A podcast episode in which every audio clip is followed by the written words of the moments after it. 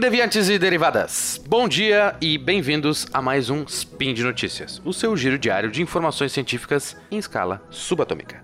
Eu sou Bruno Galas e hoje, dia 1 de março, no calendário ultrapassado, ou dia 3 Coronian, no calendário Decatrian, trago a vocês um episódio um tanto diferente.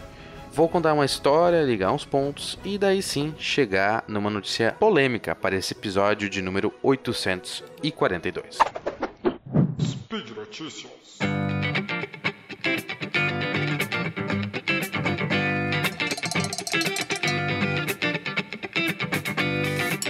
Lá em 1798, o economista inglês Thomas Malthus publica um livro chamado An Essay on the Principle of Population, ou um ensaio sobre o princípio da população. Nesse livro, Malthus aponta o perigo no rápido crescimento populacional no mundo e, particularmente, na Inglaterra. Ele traz que o crescimento da população se dá por uma progressão geométrica, tipo 2, 4, 8, 16, 32, 64, etc. Enquanto que a produção de alimentos crescia em uma progressão aritmética, ou seja, 2, 4, 6, 8, 10, 12, etc. Lembra daquelas malditas PA e PG nas aulas de matemática? Pois o Malto sim lembrou delas. Note que em ambos exemplos eu falei até o sexto termo de cada progressão, mas na PA chegamos até 12, enquanto na PG chegamos a 64. E aí que o Sr. Malto ficou preocupado. Algum dia a população explodiria e teríamos uma grande disparidade em relação à produção de alimentos. Uma das soluções propostas na época era a prática da castidade. Apesar de ter já mais de dois séculos, a venda dessa ideia soa bem é, atual. Damos agora um pulo para um pulo no tempo para a Guerra do Pacífico. Em 1879 a 1883, quando o Chile tomou conta das regiões de Antofagasta e Tarapacá, que eram terras da Bolívia e Peru, respectivamente. Mas por que, que o Chile queria aquela terra com o deserto mais seco do mundo? Porque lá há grandes depósitos de guano, ou seja, fezes de morcegos e aves. No litoral, as aves marinhas fazem colônias gigantes há séculos, criando depósitos de metros e metros de pura matéria orgânica. Bom, mas o guano é rico em salitre, amoníaco, nitrato e etc., que naquela época eram usados para a produção de fertilizantes e principalmente pólvora e nitroglicerina. Veja só você. A partir daí, Alfred Nobel inventou a dinamite, ficou milionário e criou um prêmio para valorizar a ciência que beneficiasse a humanidade ao contrário da desenvolvida por ele mesmo, que trazia a destruição. Bueno, uh, daí o porquê fazer uma guerra em função de cocô de passarinho. Valia muito. O Chile, criando um quase monopólio, exportava guano para o mundo inteiro. Essa dependência deixou vários países como reféns, tanto devido aos preços como dependendo das demoradas viagens para a entrega deste rico material fedorento. Essa dependência fez com que cientistas buscassem alternativas ao guano. Em 1913, frente à já iminente guerra na Europa, a Primeira Guerra Mundial, Fritz Haber e Karl Bosch desenvolveram para a Alemanha uma produção de amoníaco a nível industrial para garantir o material necessário das fábricas de explosivos e munições para todo o Império Alemão. O mais interessante é que, para a produção desse amoníaco, a matéria-prima utilizada é o gás nitrogênio, que é retirado do ar. Importante lembrar que o ar que nós respiramos é constituído 78% de nitrogênio. Contudo, é bem complicado usarmos esse nitrogênio para algo, já que ele é uma molécula bem estável. De qualquer maneira, garantiram independência dos altos preços e demoradas entregas do Chile.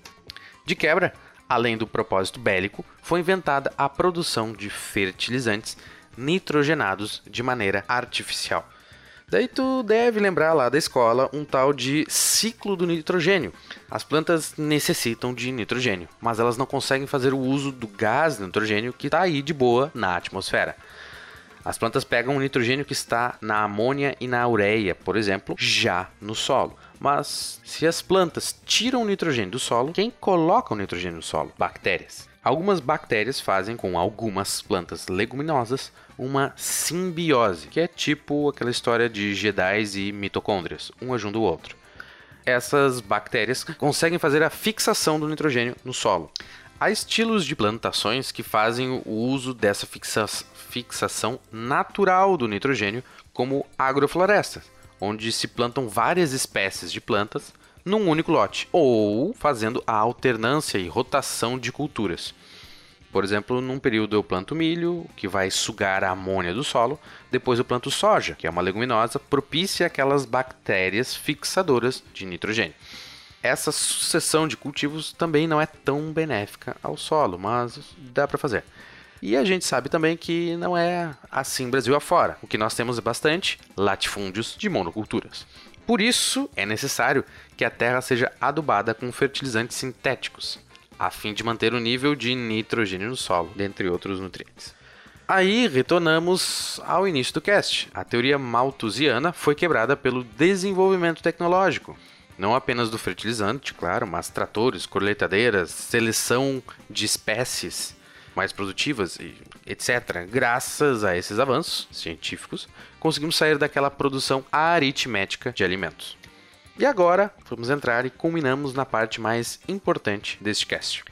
É basicamente por isso, toda essa história que eu contei, que está havendo a tão pouco falada greve dos petroleiros, que na data desta gravação completa 20 dias. Você talvez tenha escutado que os petroleiros se paralisaram contra o fechamento de uma fábrica e, consequentemente, a extinção de mil empregos diretos e indiretos.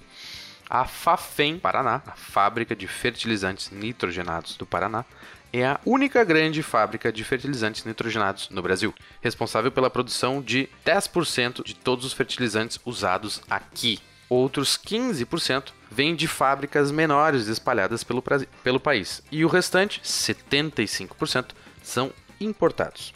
Assim, com o fechamento dessa unidade, seremos quase que totalmente dependentes do mercado exterior para a nossa produção agropecuária. Ah, mas, né, pelo menos uh, o Brasil não é um país agrícola, né? Opa.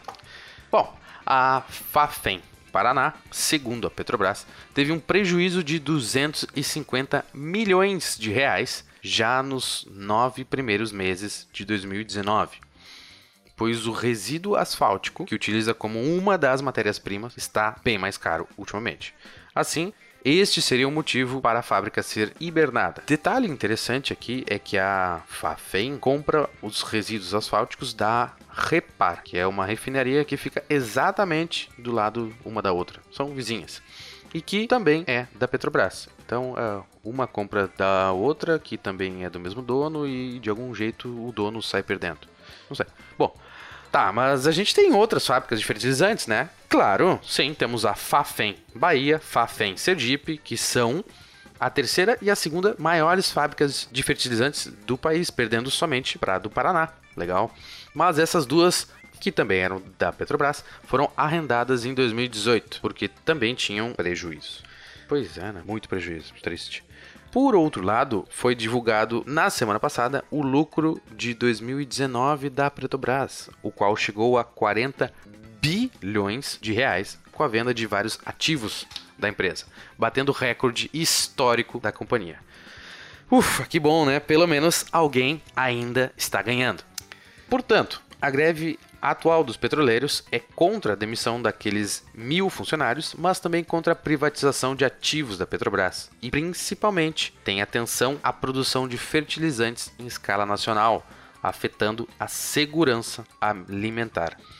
E quando eu digo aqui segurança alimentar, não são câmeras de vigilância num refeitório, né? Parece. Né? Mas a capacidade de superar as dificuldades de produção e acesso físico e econômico ao alimento adequado em escala nacional. Sem fertilizantes, não há como produzirmos nem para nós, nem para fora. Então, sem essa tecnologia, a ideia de castidade lá do Maltos talvez não seja tão ruim. Pelo menos isso o governo já está incentivando, logo no Brasil, que já foi o celeiro do mundo. Antes de terminar o programa, eu gostaria de fazer um disclaimer o emprego de fertilizantes nitrogenados em larga escala gera um grande impacto ambiental. principalmente por contaminar corpos d'água, como lençóis freáticos. Terrível. Então, levando isso em conta, teríamos de discutir a importância da agricultura familiar versus latifúndios, os quais têm seus produtos geralmente exportados. E mais alguns problemas, vários que são decorrentes, a gente deixa para outro cast. Mas essa ação, portanto, deve ser repensada em grande escala, mas o fechamento da FAFEM no município de Araucárias não substituirá o uso desses fertilizantes, apenas substituirá o fornecedor. Casualmente, hoje, na data de publicação desse cast, é o aniversário do município de Araucárias.